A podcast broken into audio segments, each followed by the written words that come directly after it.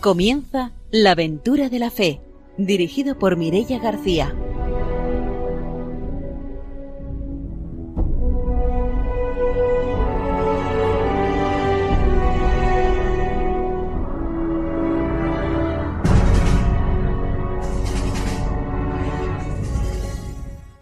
Muy buenas noches desde Radio María, bienvenidos a un nuevo programa de la aventura de la fe. Empezamos nuestro programa como siempre saludando a nuestros colaboradores. Está con nosotros el padre don Arturo García, buenas noches.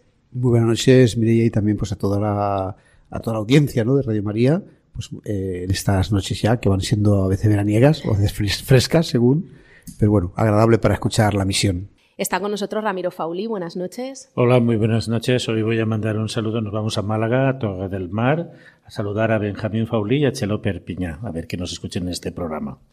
Saludamos también a nuestro invitado de hoy, que es Alberto Saiz. Buenas noches, bienvenido. Hola, buenas noches. Pues será como siempre después de la formación y de las noticias cuando tengamos la oportunidad de escuchar el testimonio misionero de hoy, que hoy concretamente es sobre Perú. Después lo, lo escucharemos, saludamos también a nuestros técnicos y empezamos ya nuestro programa con la formación misionera.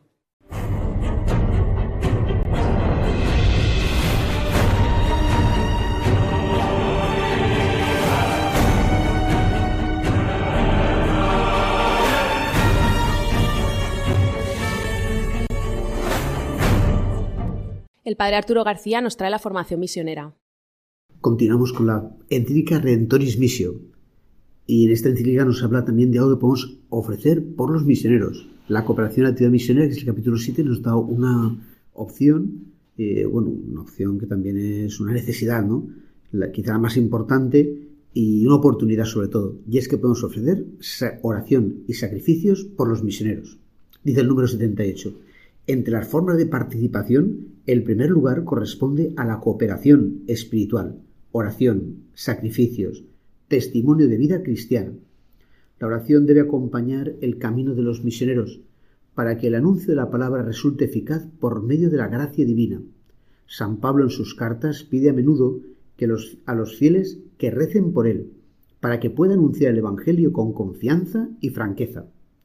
A la oración es necesario unir el sacrificio, el valor salvífico de todo sufrimiento, aceptado y ofrecido a Dios por amor. Deriva del sacrificio de Cristo, que llama a los miembros de su cuerpo místico a unirse a sus padecimientos y completarlos en la propia carne. El sacrificio del misionero debe ser compartido y sostenido por el de todos los fieles.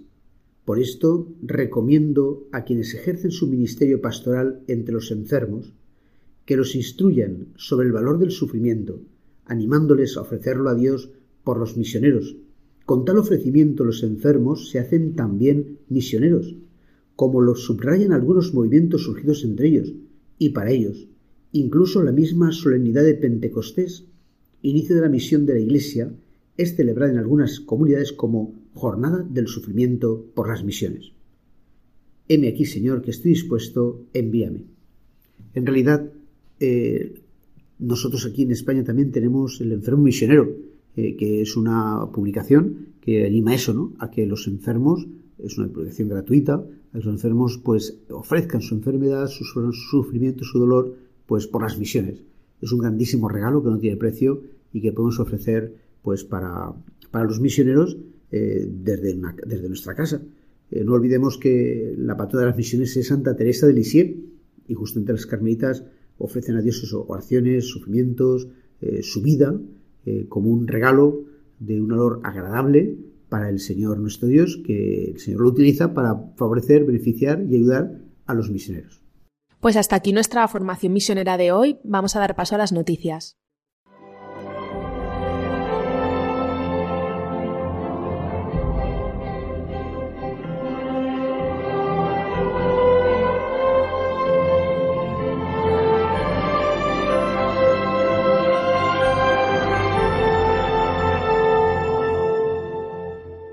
Ramiro Fauli nos va a contar las noticias misioneras. Bien, pues hoy voy a dar unas noticias de aquí de España porque empieza el verano misionero. la primera noticia es del Instituto Español de Misiones Extranjeras que va a realizar su 67 convivencia de animación misionera para seminaristas en Becerril, en la Sierra Madrileña, como tema de fondo el JMJ de Lisboa y también en la vinculación misionera del Instituto en relación a la juventud española. Esta actividad que pretende fomentar el encuentro y la amistad entre seminaristas de diversas diócesis y suscitar la salida misionera como paradigma de la vida cotidiana y también de la acción misionera de la Iglesia. Así pues lo explican desde el IEME. De hecho, este instituto, que desde su fundación hace más de un siglo, ha sido un verdadero cauce de misión de la Iglesia diocesana para la misión universal de la Iglesia. Así pues, animan a todos los seminaristas a formarse en la dimensión misionera de la Iglesia. La otra noticia es de los encuentros misioneros de Silos, que bueno, eh, podemos eh, irnos a muchos años atrás y siguen Cristianos sin Fronteras con estos encuentros que abarcan varias etapas. Como cada verano, los encuentros de Silos, organizados y animados por Cristianos sin Fronteras, se articulan en tres citas en este verano. Verano Misionero Silos, que será del 21 al 30 de julio, Operación Futuro, con el JMJ del 26 de julio al 7 de agosto y el séptimo encuentro Multifestival Silos del 25 al 27 de agosto. Todos estos encuentros bajo el lema Te quiero feliz, porque esta felicidad de caminar y hacer iglesia es la que quiere transmitir y transmite Cristianos Sin Fronteras durante más de 51 años que vienen realizando estos encuentros desde 1971. Así explican que su lema de mirad cómo se aman y viven felices, así invitan a todos los bautizados a formar parte de esta esperanza de la Iglesia como es Cristianos sin Fronteras y en este encuentro que se desarrollará en Santo Domingo de Silos, cerca del monasterio benedictino y muy cerca de la naturaleza para inspirarse en la misión. Así pues, invitamos a todos los que estén interesados a participar de estos encuentros misioneros este verano. Pues hasta aquí nuestras noticias misioneras de hoy y ahora nos vamos con la entrevista.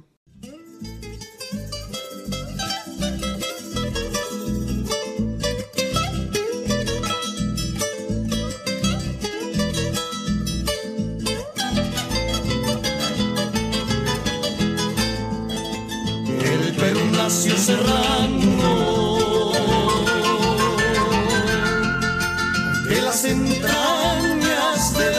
azul del Titicaca puneño.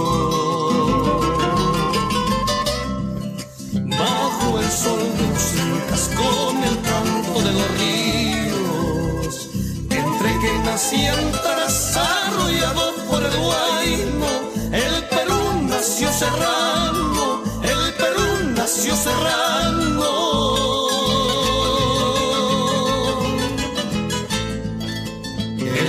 Se hizo grande. Por los caminos que el chasquiñó, valles, mesetas y cumbres.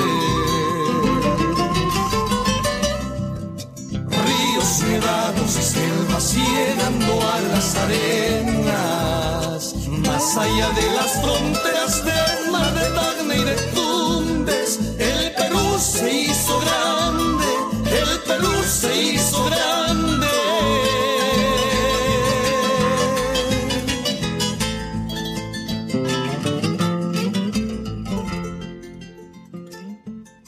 Esta noche en la Aventura de la Fe vamos a conocer el testimonio de Alberto Saiz, que trabaja en la agencia de noticias del Arzobispado de Valencia y que ha vivido una experiencia misionera en Perú. Buenas noches de nuevo. Hola, buenas noches. Bueno, pues para empezar por el principio de esta experiencia misionera, cuéntanos cómo surge esa idea de ir a Perú.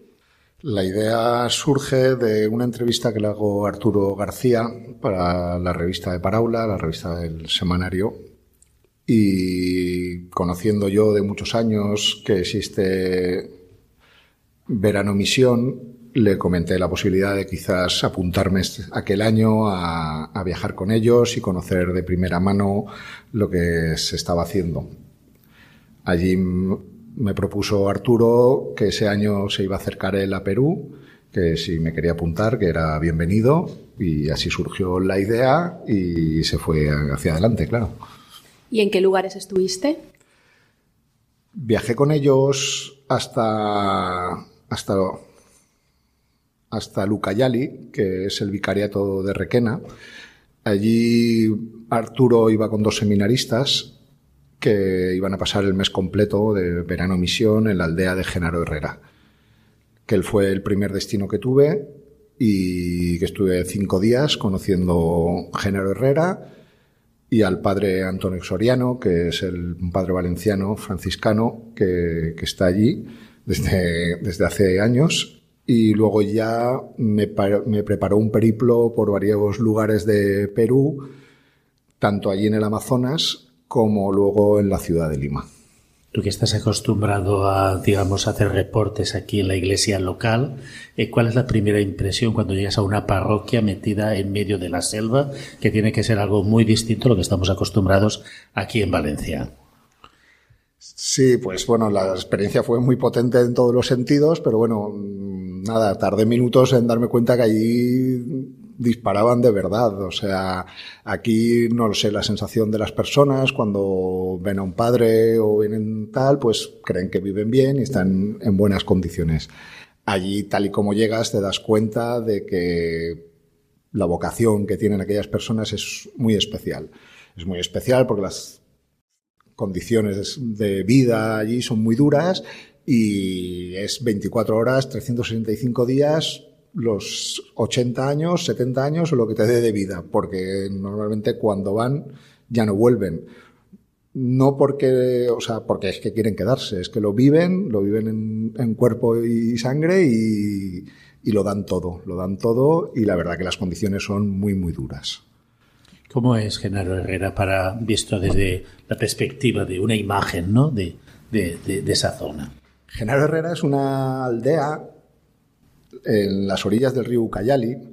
Allí la gente se mueve o piensa por ríos, no puedes pensar por carreteras porque no existen las carreteras. La única forma de moverte en, la zona del Amazonas es por dentro del río Amazonas. Entonces, eh, Genero Herrera está en la cuenca del río Ucayali, que para nosotros es el río Amazonas, pero ellos diferencian cada uno de los afluentes que tienen. Y nada, o sea, es una aldea a las orillas del río con la única comunicación posible es con las barcas, que ya desde el lugar más cercano te cuesta unas tres horas. Son dos horas de autobús, tres horas de barco dentro del río Amazonas y llegas a una playa arenosa en la que las casas de madera muy, muy sencilla eh, están allí distribuidas en a lo que serían unas rectas que nosotros llamaríamos calles pero no son calles. ¿Por qué? Porque están sin asfaltar, están sin luz, están sin nada. Entonces es un lugar precioso en cuanto que la naturaleza te desborda, es todo verde, pero al final es un lugar muy, muy pobre en cuanto que las calles son de arena, la gente va en pantalón corto y manga corta todo el día porque las temperaturas son siempre para, para ir así. Y la verdad que son unas condiciones muy, muy justas, para, o sea, que vive todo el mundo allí, la verdad. O sea, tampoco es que yo conociese a mucha gente, pero lujos ninguno. Tú, mientras estabas allí, ¿qué hacías? ¿Paseabas? ¿Salías con algún misionero, con alguna misionera? Vale, yo intentaba, porque tenía poco tiempo, intentaba conocer un poquito la, realidad, realidad de cada uno de los que estaban allí. Entonces, tanto acompañaba a Arturo y a los seminaristas en lo que fuesen a hacer, que hacían algunas visitas a enfermos, algunas visitas a algunos familiares y tal, y sobre todo pues estar allí en lo que es, podríamos llamar los conventos, tienen un convento de las franciscanas, que solo son dos, que son la, hermana Pilar Moreno y la hermana Estela Maris, que luego, si eso a lo mejor entramos más en detalles de ellas, pero, y luego justo pegadito está la casa convento, que podríamos decir, del padre Antonio. Y pegadito también está ya con lo que es la parroquia y los salones parroquiales, lo que llamaríamos los salones parroquiales, que en verdad allí, pues eso, es el campo de fútbol que tienen los chiquillos para jugar, es el comedor escolar, es donde se hace el repaso del colegio, donde se hace la catequesis, donde se hacen las confirmaciones y donde se hace todo. Entonces yo lo que hacía era eso, un poco intentar ver la vida de la, de la parroquia, pero estaba dentro de la parroquia, con lo cual simplemente lo que tenías que hacer era madrugar para ver bonitos amaneceres y ver cómo se iba moviendo la vida alrededor de la parroquia, que se convertía mucho en el centro del pueblo, o por lo menos esa era mi sensación visto desde la parroquia, porque siempre aparecía gente por allí, o sea, desde niños pidiendo para ir a jugar al fútbol o, o al botiquín, que ahora os contaré si, si queréis un poco más. ¿Y qué proyectos y qué labor hacen allí en Genaro Herrera los misioneros? A ver, la labor es de evangelización, claro, cómo no, y el servicio que se está haciendo a los ciudadanos de allí, que no se les mira si son evangelistas, si son creyentes o no creyentes, al final los servicios es para todo el mundo. Entonces, por ejemplo, lo que tienen, mm, tienen 24 horas abierto un botiquín de bajos costes, que diríamos aquí. O sea, ellos hacen aprovisionamiento de medicinas y cualquier vecino que necesita alguna medicina, la única farmacia que existe en aquel lugar es, es lo que tienen las monjitas. Y nada, entonces allí puedes comprar cualquier tipo de medicamento. Incluso tienen también una practicante y si no, Estela ya aprendió a poner inyecciones y tal y son, sin tener que serlo, son los médicos y también son los farmacéuticos. Eh, no tienen la titulación de médico, pero claro, todo el mundo va allí a pedirles eh, opinión sobre qué me tomo, qué hago, qué no hago. Que al final, pues eso, son médicos del cuerpo y son médicos del alma. Has hablado también de la relación con las hermanas. Eh, son una institución allí, tienen un carisma especial con la relación con las religiosas allí en la misión. A ver, el padre de Antonio eh, o sea, no, no, recuerdo la edad que tiene, pero, bastante mayor, pero, está bastante mayor. Allí la, la, hermana Pilar Moreno, que, es, era una preciosidad de mujer, una preciosidad de corazón, eh, también tiene, tiene que tener alrededor de setenta y tantos años, tiene, lleva 53 años ordenada. Es una, pero bueno, se encargaba más bien de la intendencia dentro de la casa. Y allí el pulmón y el corazón y el músculo lo pone Estela Maris, que es una es originaria, es una hermana franciscana originaria de Nigeria y que lleva 29, 14 años de, votos en Genero Herrera. Ella en verdad lleva ya 30 años eh, ordenada. Y ella es un poco la que maneja todo. De hecho, pues eso, o sea, la que va diciendo, tú haces esto, hay que hacer las comidas, hay que hacer no sé cuánto. Eh, y es la que organiza un poco toda la parroquia. El padre se encarga más de lo que son las eucaristías y la formación de los, de los chavales y todos los demás servicios cuentan mucho la fuerza de Estela Maris, que es un terremoto de mujer. Eh, tú has comentado que acompañabas a Arturo y a los seminaristas. ¿Cuál es la impresión que da, digamos, desde aquí y cuando tienes que entrar en una casa eh, que bueno, tienen sus peculiaridades, sus costumbres distintas, su forma distinta, a veces nos impacta, ¿no? La forma de vivir, ¿no? Sí, a ver, nosotros le llamamos casa porque casa es hogar, es el lugar donde convive una familia y donde se juntan para comer, cenar y dormir por las noches. Mm, para nosotros aquello no son casas, o sea, no son, unas construcciones mínimas de madera y uralita de, calamina que dicen ellos, de hierro. Imagino que las hacen así porque no saben cuánto les van a durar. El 80% del territorio es inundable. Entonces nosotros aquí construimos las cosas para siempre. Yo creo que, es que no lo sé porque estoy hablando un poco imaginármelo, pero si el 80 y tanto por ciento del territorio es, es inundable y además el río Amazonas cambia de trayectoria, porque el suelo es muy arenoso allí y cambia de trayectoria, eso solo se ve desde el, desde desde el avión y ya a mí eso sí que me llama mucho la atención. Entonces yo consideraría que son como unas casetas provisionales, o sea, parece que sean provisionales, están todas en madera cruda, con, con agujeros por todos los lados, porque les da igual que corra el aire, porque la temperatura allí siempre es agradable, tirando a pegajosa.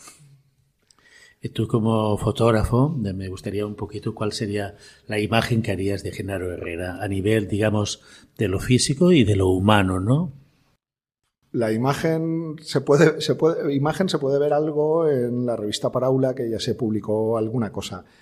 Pues la imagen es muy verde y marrón, marrón verde porque la vegetación está en todos los lados y el marrón solo está allí donde haya pisado el, donde pisan las personas o donde se han hecho las calles porque lo demás lo va cogiendo la, naturaleza.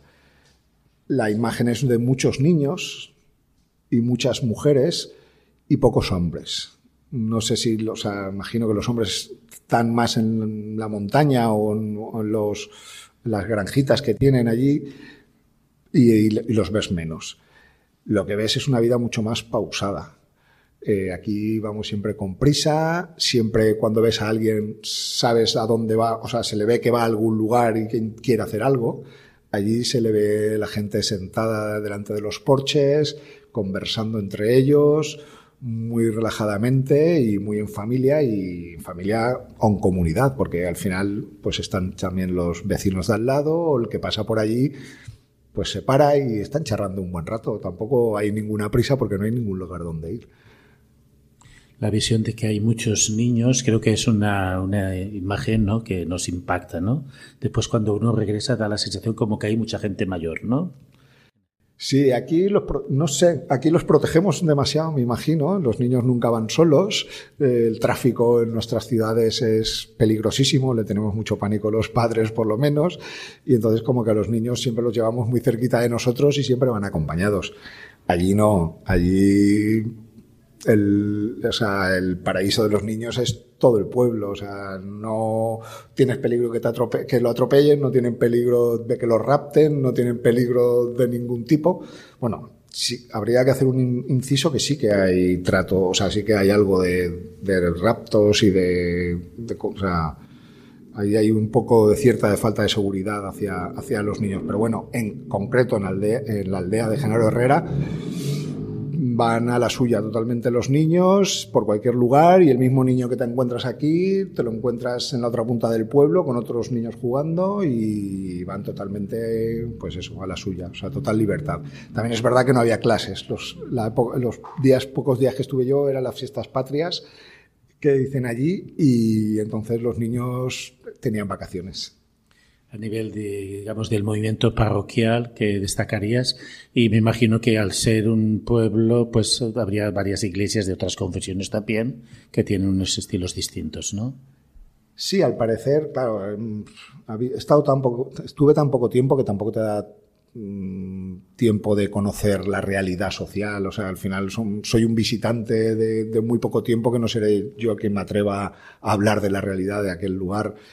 Eh, sí que tengo conciencia de que la iglesia evangelista está avanzando mucho, que, encima, pues eso, intenta remar en contra de los cristianos.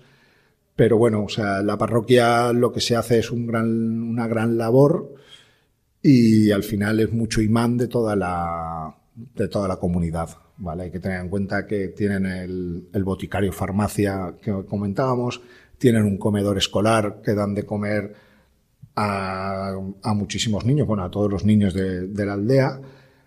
Eh, reparten bolsas de cocinas a ancianos, eh, tienen catequesis, tienen la confirmación, trabajan con las, también tienen programas mujer, tienen programas para los universitarios, intentan darles becas para que puedan estudiar en, la capital. Y, y, la verdad, pues eso, es una vida parroquial muy intensa en cuanto que los niños lo buscan, además. O sea, pues eso, los niños venían simplemente a pedir la llave para poder jugar al fútbol, que es que tienen un campito de fútbol allí mismo en la parroquia y, y es eso. O sea, alrededor del, de la puerta de la parroquia siempre hay niños y siempre hay vida. ¿Y cómo fue compartir esos días con los seminaristas de aquí de Valencia? Bien, muy agradable. Al final son gente joven. Además hay alguna anécdota chula, entre comillas. Me sirvió pues para conocerlos a ellos, porque si alguna vez habíamos coincidido, pero no habíamos compartido. Allí compartimos mesa, compartimos barco, compartimos viaje, compartimos inquietudes y nos sirvió también para conocer, yo para conocerlos a ellos y ellos imagino conocerme un poco a mí. La verdad que muy bien eh, y muy a gusto. No sé si pasamos ya a la, experiencia de Requena. Yo te voy a comenzar por la pregunta más difícil. ¿Cómo es eso de sentarse a conversar tranquilamente con un obispo, ¿no? Con Juan Oliver, que es un obispo, ¿eh? en un sitio más o menos inhóspito y desde una cercanía total y desde un terreno muy llano. Vale, o sea, es un obispo fuera de lo que entendemos normalmente un obispo. O sea, Juan Oliver es encantador, es una persona súper llana. Eh, último que te puedes imaginar es que es un obispo, por las formas de vestir, por su, por su forma tan llana de, de, tratarte.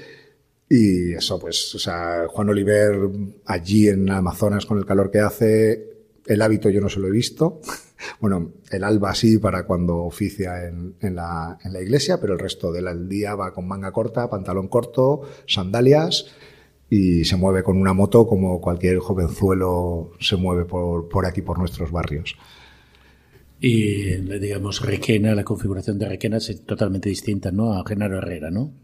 Y la actividad también. Vale, eh, Requena en verdad es la capital del vicariato, es la capital de, de Lucayali, es una ciudad, ya lo que podríamos llamar una ciudad en cuanto a, al tamaño. Eh, tiene mucha más, mucho más tráfico, pero bueno, tráfico no de coches, sino de motocarros. Vosotros que, que conocéis ya un poco aquello. Coches no había ninguno, motocarros que estaba llenísimo. Y tiene muchísima más vidilla, tiene, es que no, me, no sé la población, la debería buscar, o sea, no, no, no tengo por aquí el, el, la población que es, pero es, o sea, es, mucho, mucho más grande. De hecho, por ejemplo, el edificio de la misión allí es gigantesco, o sea, en otras épocas pues no lo sé, pero pudo vivir, pueden vivir perfectamente o formarse allí más de 100 personas, solo en el edificio de la misión. Juan Oliver tenía encomendado o bajo, bajo, bajo su custodia pues más de 20 o 30 edificios que la verdad que para él solo se le hacían un poco cuesta arriba porque hay más edificios que personas haciendo la misión a día de hoy. Porque había sido como una misión muy expandida con mucho personal y ahora se había quedado con pocas personas, con pocos misioneros, ¿no? Claro, o sea, habría que, la, o sea, habría que conocer un poco más de los datos, pero claro, o sea, aquello es como, o sea, el territorio es inmenso y yo no sé cuántas personas han llegado a estar allí. A día de hoy creo que son 12 personas las que están en todo el vicariato de Requena, o sea, entre hermanas y padres, eh, no hay más de 10 o 12 religiosos. En lo que es, digamos, Requena está la catedral, que la atiende el obispo y además eh, actúa como de párroco de la zona o algo así, ¿no? Sí, tiene, solo, solamente en Requena creo que tiene seis, seis o siete parroquias, o sea, seis o siete... Eh, lugares de culto. Lugares de culto bastante, bastante humildes, bastante sencillitos, pero tiene seis o siete. Él, en verdad, eh, todos los días hace misa en lo que es la, la catedral. Uh -huh en, los en el resto de ubicaciones pues es más a demanda del barrio o tal. Pero bueno, eso es solo la ciudad.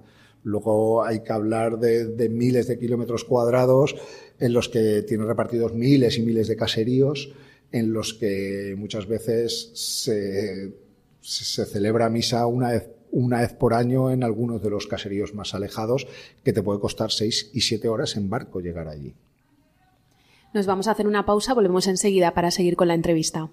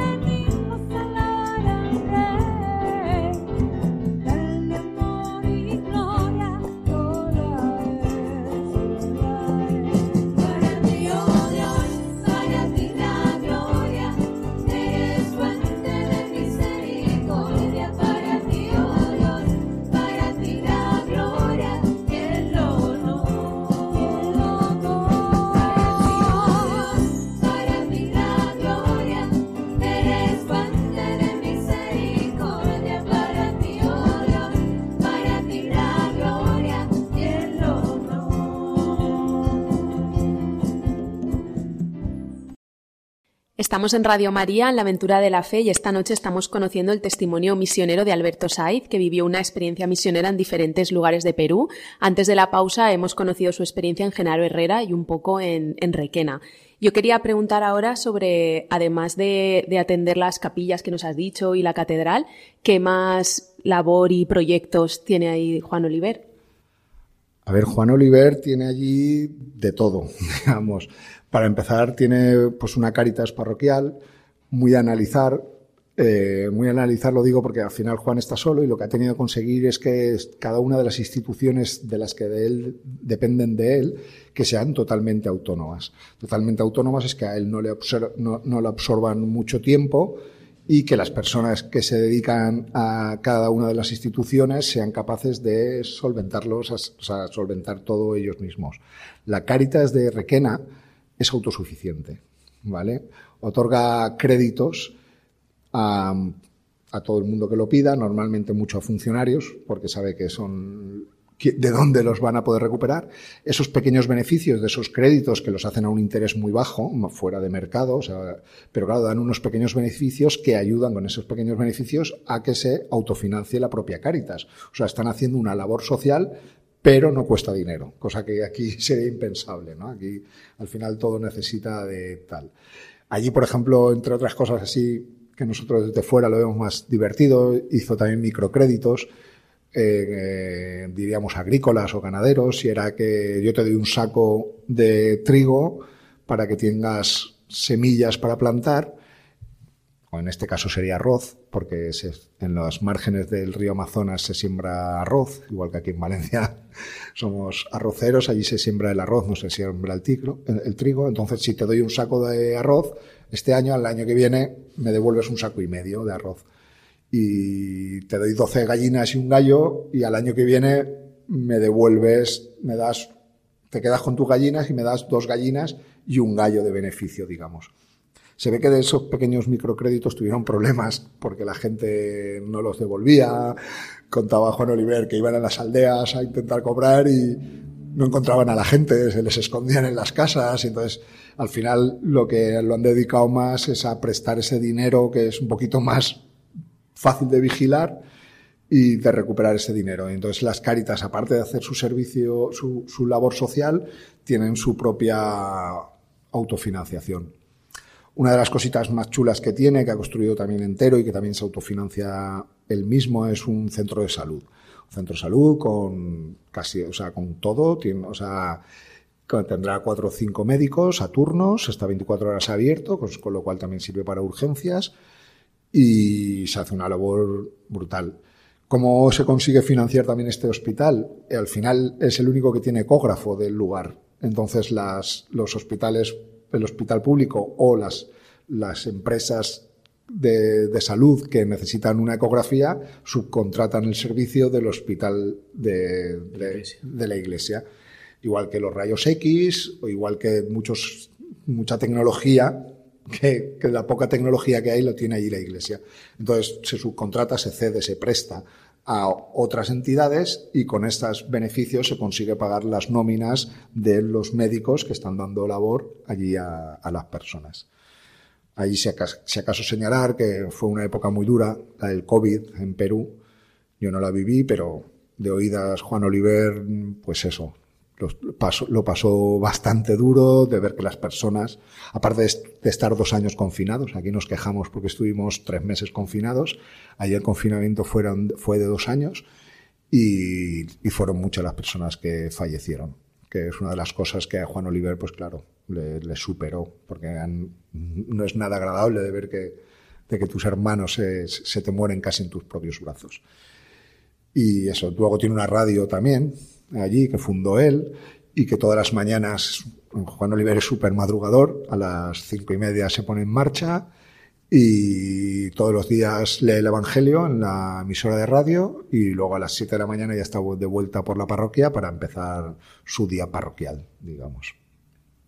Bueno, pues si os parece pasamos a Lima, ¿no? Y vamos con, uh, con César Buendía, ¿no? Que, bueno, a César sí lo hemos entrevistado alguna vez, eh, con Vicente con mucho cariño, bueno, desde aquí Sabemos que Él estará ayudándonos en el programa desde el cielo, porque además transmitía mucha espiritualidad.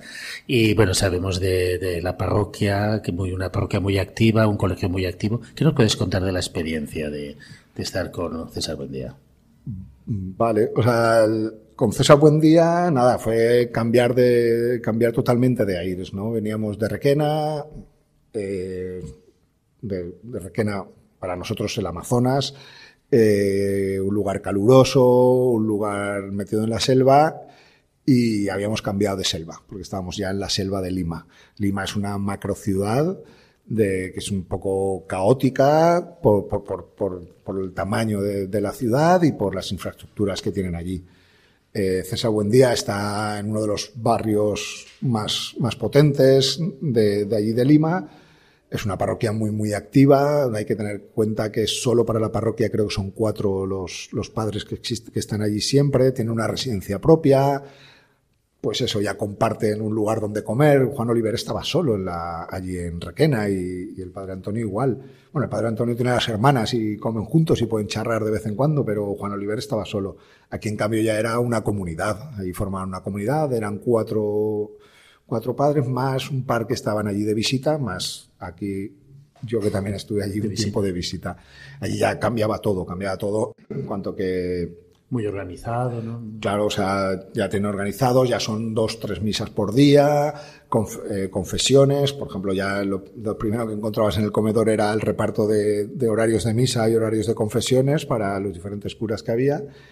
Y luego hay mucha comunidad y luego tienen el supercolegio, tienen un colegio allí, de San Vicente Ferrer se llama, como no. Y claro, o sea, ya el colegio ahora mismo no tengo los datos, pero son muchísimos niños a los que a los que se les prepara allí, se les da una formación. Sí, parece también que hay mucha organización de personal, ¿no? De movimiento laical, de grupos de catequistas, de profesores, de... Sí, sí, claro, o sea, es, o sea, es eh, brutal. Allí sí que es verdad que con César Buendía estuve menos tiempo y entonces conocí bastante menos, me dio tiempo a conocer un poco la parroquia, conocer un poco el, colegio y luego sí que compartí una comida, que hicimos una paella allí en Lima, como, todos, como buenos valencianos, con una familia que lleva allí de misión más de, más de 50 años, una familia catalana y que llevaban son del camino y que llevan más de 50 años allí en, en, Lima y nada, o sea, y allí estuve compartiendo un poco, pero la verdad que con César Buendía estuve poco tiempo. O sea, no, y el contraste de selva, meterte en una ciudad caótica como es Lima, ¿eh? Sí, no, claro, allí en la selva ibas tranquilamente con tu cámara, sin preocuparte por tu seguridad, sin preocuparte por nada de ti, y allí en Lima ya te empiezan a poner en sobreaviso. O sea, no, ten cuidado por dónde vas, ten cuidado con la cámara, ten cuidado con el móvil, que no te lo vean, porque hay muy poca seguridad. O sea, allí se ve que te pueden sacar la pistola para pedirte el móvil. O sea, te ven el móvil y para atracarte no, no se conforman con pedírtelo y sacarte en una bajita, ¿no? Se ve que allí ya las armas de fuego también van por ahí. Gracias a Dios, yo no tuve que ver ninguna, porque si no creo que me vuelvo el mismo día. O sea de, esta parroquia te trasladas a otra parroquia, ¿no? También allí. Sí, claro, allí luego ya estuve con Vicent Font, que, es, que es un, está en el barrio de Santa Rosa, que es una, una barriada construida ilegalmente, con un asentamiento, como llaman ellos, eh, fuera una horita. No está tan lejos, lo que pasa que las infraestructuras y el tráfico allí es un poco locura, está uno, a una horita más o menos de Lima. Eh, pertenece al barrio de Santa Rosa y Vicent Font que es original de Gata de Gorgos, un valenciano de, pura cepa. Eh, le dio, o sea, allí tiene su labor y su labor es sembrar en el desierto, como decía yo, y está sembrando semillas en educación de los 300 niños que tienen allí en el colegio que él construyó de la nada. ¿Allí pudiste compartir en la parroquia, en el colegio o solamente de visita? Estuve en la parroquia, tiene, él tiene una, tiene un, o sea, tiene un par de centros. En la parroquia, en verdad, ahora está otro padre, no está él. Él está en un oratorio, no me acuerdo cómo le llamaba, una ermita, que, es donde él da la misa. Y luego él su mayor tiempo lo ocupa en el colegio. Él creo que es a las seis de la mañana cuando da la misa. media horita o lo que dure, y él a las 7 de la mañana ya está en el colegio, antes de que lleguen los niños, y está volcado en el colegio todo el día. O sea, de hecho, come allí y ya hasta la tarde y luego ya por la tarde ya, ya, se queda, pero está allí como, no es director porque tiene una directora el propio colegio, pero está siempre en el colegio porque es, es, su pasión, es su pasión es lo que está haciendo al final. Eh, se le ocurrió, fue allí de rebote, le, le contaron en la parroquia original en la que él estaba, de Santa Rosa, que es la que te digo yo que ahora ya se hace cargo otro padre, que le eche una mano, eh, le dijeron de que eso, de que arriba, detrás de las colinas, eh, se habían, estaban haciendo unos asentamientos, que no estaría mal montar allí una capilla. Eh, le acompañaron con un 4x4 porque no había carreteras, por lo que él me contó. Accedieron por la costa, que ahora se accede por, por detrás accedieron por la costa y ahí llegaron eso, pues a tres colinas de arena, porque al final es arena aquello, y, fueron con la intención de montar una capilla que le decían y tal como me lo contaba me lo contaba él, lo que vio allí fueron muchos niños, muchos niños en, en edad escolar, en horario escolar, pero que estaban en las calles. Entonces dice que ahí sí que se le iluminó el Espíritu Santo y le dijo que allí lo que realmente necesitaban no era, aparte de, de la coristía, lo que necesitaban era una formación para esos niños y de un desierto de nada empezó él a, la idea de montar un colegio y la realidad es que ahora tiene un colegio con 300 alumnos que muchos de ellos consiguen luego hacer también estudios superiores. Y la verdad que por ahí muy bien. Porque ¿cuál es la realidad social que viven las familias de ese barrio? La realidad social es lo que os decía un poco, que no soy yo quien para analizar sociológicamente aquello, en cuanto que fui un, visita, fui un visitante de poco tiempo, pero bueno, son barriadas, son chabolas, no tienen agua, no tienen luz, bueno, luz sí que tienen, y el agua la tienen con unos depósitos, que te, de las primeras cosas que me llaman la atención es que estaba todo lleno de, de, depósitos en, al lado de la carretera, o al lado del camino de rodadura, que llamaríamos, porque no estaba asfaltada y es porque al final no hay un agua corriente, no hay un lugar, no, no les llega un, unos saneamientos ni les llega un, un, sistema de agua. Entonces van llenando depósitos, cada familia tiene un depósito y con una manguerita que la tienen conectada en el depósito es el agua que tienen para, para hacer la vida allí. En unas chabolas de madera, tejado de, de uralita y cimientos de de gomas de coches, de neumáticos. Al final, para salvar el desnivel de la montaña y para evitar sismos, que, porque es una zona sísmica, construyen las casas sobre neumáticos de coches. La verdad que la real y luego, pues eso, metiéndonos más, pues un lugar muy mucha miseria, mucha desestructuración familiar, muchos problemas dentro de casa por lo que me contaba Vicente. Yo tampoco es que, pues eso, mucho alcoholismo, mucho maltrato infantil, mucho maltrato de género, o sea, mucha violencia de género también, mucho alcoholismo y, eso. Entonces, una vida dura, una vida dura para los chiquillos, una vida dura y para las madres también. A veces la selva de la ciudad es más dura que la selva de la vegetación. Sí, yo creo que sí, o por lo menos a mí lo veo. A mí me gusta mucho la naturaleza. La naturaleza, la selva al final es agradable, la naturaleza es dura, pero yo creo que las personas somos, somos peores que la naturaleza. Tenemos más pecados, tenemos más avaricia, tenemos más. Y entonces da más inseguridad, sí, es más peligrosa la selva de la ciudad, seguro. Si tuvieras que definir eh, qué hacen nuestros misioneros, ¿qué le dirías a la, a la, gente que están haciendo nuestros misioneros en el día de hoy? Porque a veces dicen, ¿para qué uno, no, ¿para qué la misión, no? ¿Tú qué les contestarías pues después, dando... de haber, después de haber conocido la experiencia de primera mano de la, ponerle rostro a la misión con los misioneros?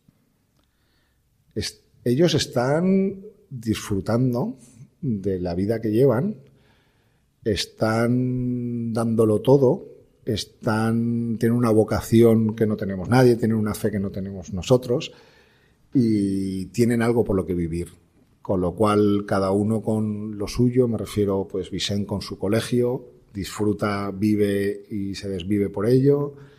Eh, Juan con su vicariato y el padre y el padre Antonio con sus con sus niños allí lo dan todo, dan un ejemplo de vida, dan un ejemplo de que al final lo único que, que encuentran son los sueños, lo que damos y lo que hacemos. Y ellos hacen mucho allí.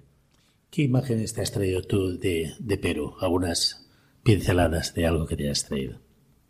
Pues no los, o sea, me he traído muchas, difíciles de resumir, pues, pues no lo sé, tengo aquí imágenes de, de lo publicado y, por ejemplo, el abrazo que le da una feligresa al padre Juan Oliver allí en, la inauguración de un porche que se había hecho en un colegio. Allí todos sabían que Juan se iba a ir porque ya le habían dado otro destino. Y entonces las madres de aquel colegio, cuando terminaron la función, se abrazaron a él y le saltaban las lágrimas a, a, a casi todas de ellas, sabiendo que perdían a un, al hermano, porque ellos le llaman el hermano, le llaman padre, le llaman hermano, y se les, les saltaban las lágrimas de saber que lo perdían. Ese amor que se tiene las, le tienen las personas a, a un padre, pero que lo consideran hermano, te dice que esas personas han conseguido entrar dentro de aquel país, de, aquel, de aquella parroquia, y que han conseguido el amor de todos ellos o de la mayoría de ellos. Esa es una de las imágenes que más me gustaba. Luego, como turista, a lo mejor nos puede gustar más la selva o la naturaleza o los niños, quedan más tal, pero la relación de los misioneros con, con, los, con, las personas de allí, yo creo que es de lo, de lo más bonito que hay, porque al final no es nada distante, es una relación muy, muy, muy pegada unos a otros. Y luego a la vuelta aquí en Valencia has tenido la oportunidad de dar a conocer todo eso que has vivido, que has visto allí con los misioneros. Sí, bueno, en mi círculo privado, pues claro, no dejas de contarlo. Eh, se hicieron vídeos para la televisión para, eh, y luego se publicó en Paraula unos reportajes. Eh, semanalmente íbamos publicando por, por, cada una de las zonas que, que habíamos estado y la verdad que sí, se dio todo el énfasis que se pudo. Sí que es verdad que te vienes aquí pensando que vas a conseguir fondos, vas a conseguir ayudarles, porque los ves allí que necesitan ayuda y ves que aquí nos sobra dinero y que aquí para restaurar un cuadro hay dinero y aquí hay dinero para muchas cosas y allí no les llega. Y es una pena porque allí un euro de aquí allí se convierte en 20, o sea, y se convierte en 20 que se usan para cosas muy, muy necesarias y para ayudar a personas que lo necesitan mucho. Aquí, pues, no es que lo desperdiciemos, pero allí se utiliza mucho más, se saca mucho más provecho aquel dinero. Y si me hubiese gustado aquí conseguir algún patrocinador para alguna de las obras de allí, pero la verdad que no, no he conseguido sacar nada, ni por, no he conseguido mandarles dinero allí. ¿Había algún proyecto, alguna obra que a ti te causó más sensación o más cariño o más, la viste más importante? Todos, es que al final es todo, porque mira, que puedan estudiar los chiquillos de Vicenfont es un milagro y la única forma de salir de ese barrio es con formación, ¿no? Porque hay oportunidades, me imagino que hay pocas. Entonces, solo formándote puedes. Y ellos no solo tienen el colegio, que pilla todo, la, todo el graduado escolar, sino que luego firman convenios para poder estudiar en la Universidad de Lima y que les pagan hasta la casa en Lima y les pagan los estudios. Pues eso, o sea, por cada una persona que salga de, o sea, uno que, hayamos salvado, ¿no? O sea, ya habremos hecho mucho. Y son muchos los que salen, pero es que ese mismo proyecto de becar a posibles universitarios también está en, en Genaro Herrera y también lo, que a través de, del Vicariato de Requena es cómo se financia. Pero y la comida que comen allí también da gusto ver a, a, a 200 niños comiendo y lo que decía yo un poco en el reportaje, allí no hay ninguno que esto no me gusta, aquí todos los niños esto no me gusta, ni hay intolerantes a la lactosa ni intolerantes a nada. O sea, allí no sobra nada. Allí haces un plato de comida y no sobra nada. O sea, entonces el botiquín, que, que, que, es nada más primero que la, que la salud, ¿no? Pues cual, es que cualquier cosita que hagan es mucho allí. O sea, que me, me traigo todos los proyectos. Alguno que, no, todos. ¿Hicisteis algún documental? ¿Hicisteis algún reportaje para Paraula? Para, sí, hizo, como os decía, se hicieron reportajes semanales, o sea, se intentó dividir por, por semanas para, y entonces estuvo durante cuatro semanas haciendo reportaje en Paraula, de dos, cuatro páginas, según veces, y, en, y para televisión. Y luego se ha hecho algún spot o se usa algunas de las imágenes han guardado o sea, en, para ir haciendo los spots de misiones o del verano en misión o de la familia misionera o las misiones en diferentes, o sea, todo lo que está utilizando desde misiones para, pues, pues, para intentar darle un poco de visibilidad a todo lo que se hace. Tú has hablado después de, ahora el regreso, ¿no? Que siempre es impactante, pero me gustaría preguntarte eh, qué ha significado para ti poder tener esta experiencia de compartir directamente con los misioneros para tu vida personal, no solamente para, para lo que difundes hacia afuera, sino para tu interior, para ti como, como persona, como Alberto y como cristiano.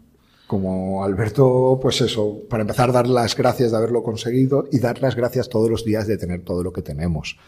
Recordarle a mis hijos que tienen que dar las gracias, que dar las gracias porque tenemos unas comodidades que no tiene casi nadie y tenemos unas capacidades de formación que no tienen la mayoría. Entonces, para mí y para mis hijos, les digo aprovechar, hijos, y sobre todo ser muy felices, ser muy felices de, de estar, de tener lo que tenéis, ser muy agradecidos y ofrecer a los demás porque nos sobra, cariños, nos sobra. ¿Cómo vivieron tus, tus hijos que tú estuvieras en la misión? ¿Cómo lo, lo vivieron y después cómo lo han vivido? Bueno, mis hijos, bueno, son hijas, para empezar. Tengo tres hijas. Me sabe mal, ya que estamos con, hablemos en femenino.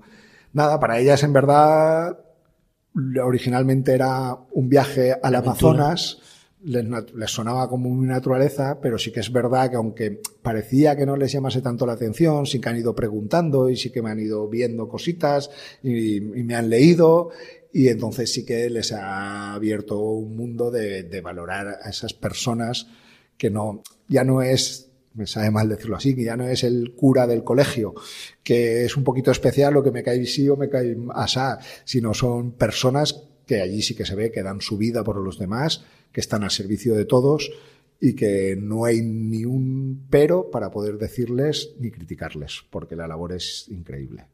Animarías entonces, ¿no? A la gente y a los jóvenes a que vivieran una experiencia así de conocer de cerca a los misioneros. Sí, pero les advertiría un poco. Diría, tener cuidado, porque yo creo que engancha. Yo porque tengo una familia a la que responder aquí, ¿no? O sea, tengo a mis, a mis padres, bueno, en este caso a mi madre, mi padre falleció hace, un par de años, tengo a mis hijas y entonces tenía que volver.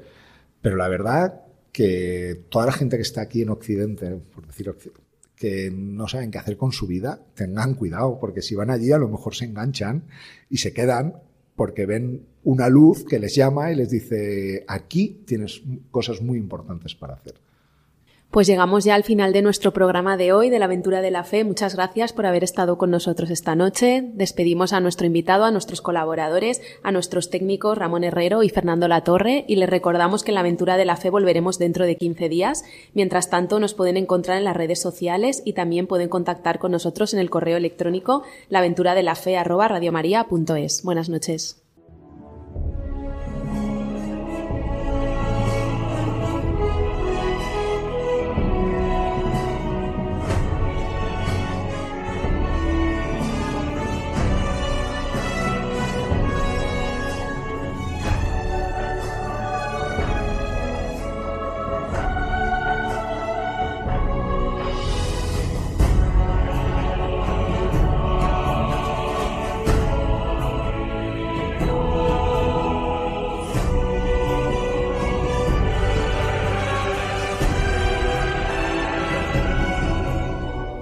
Han escuchado en Radio María La aventura de la fe, dirigido por Mirella García.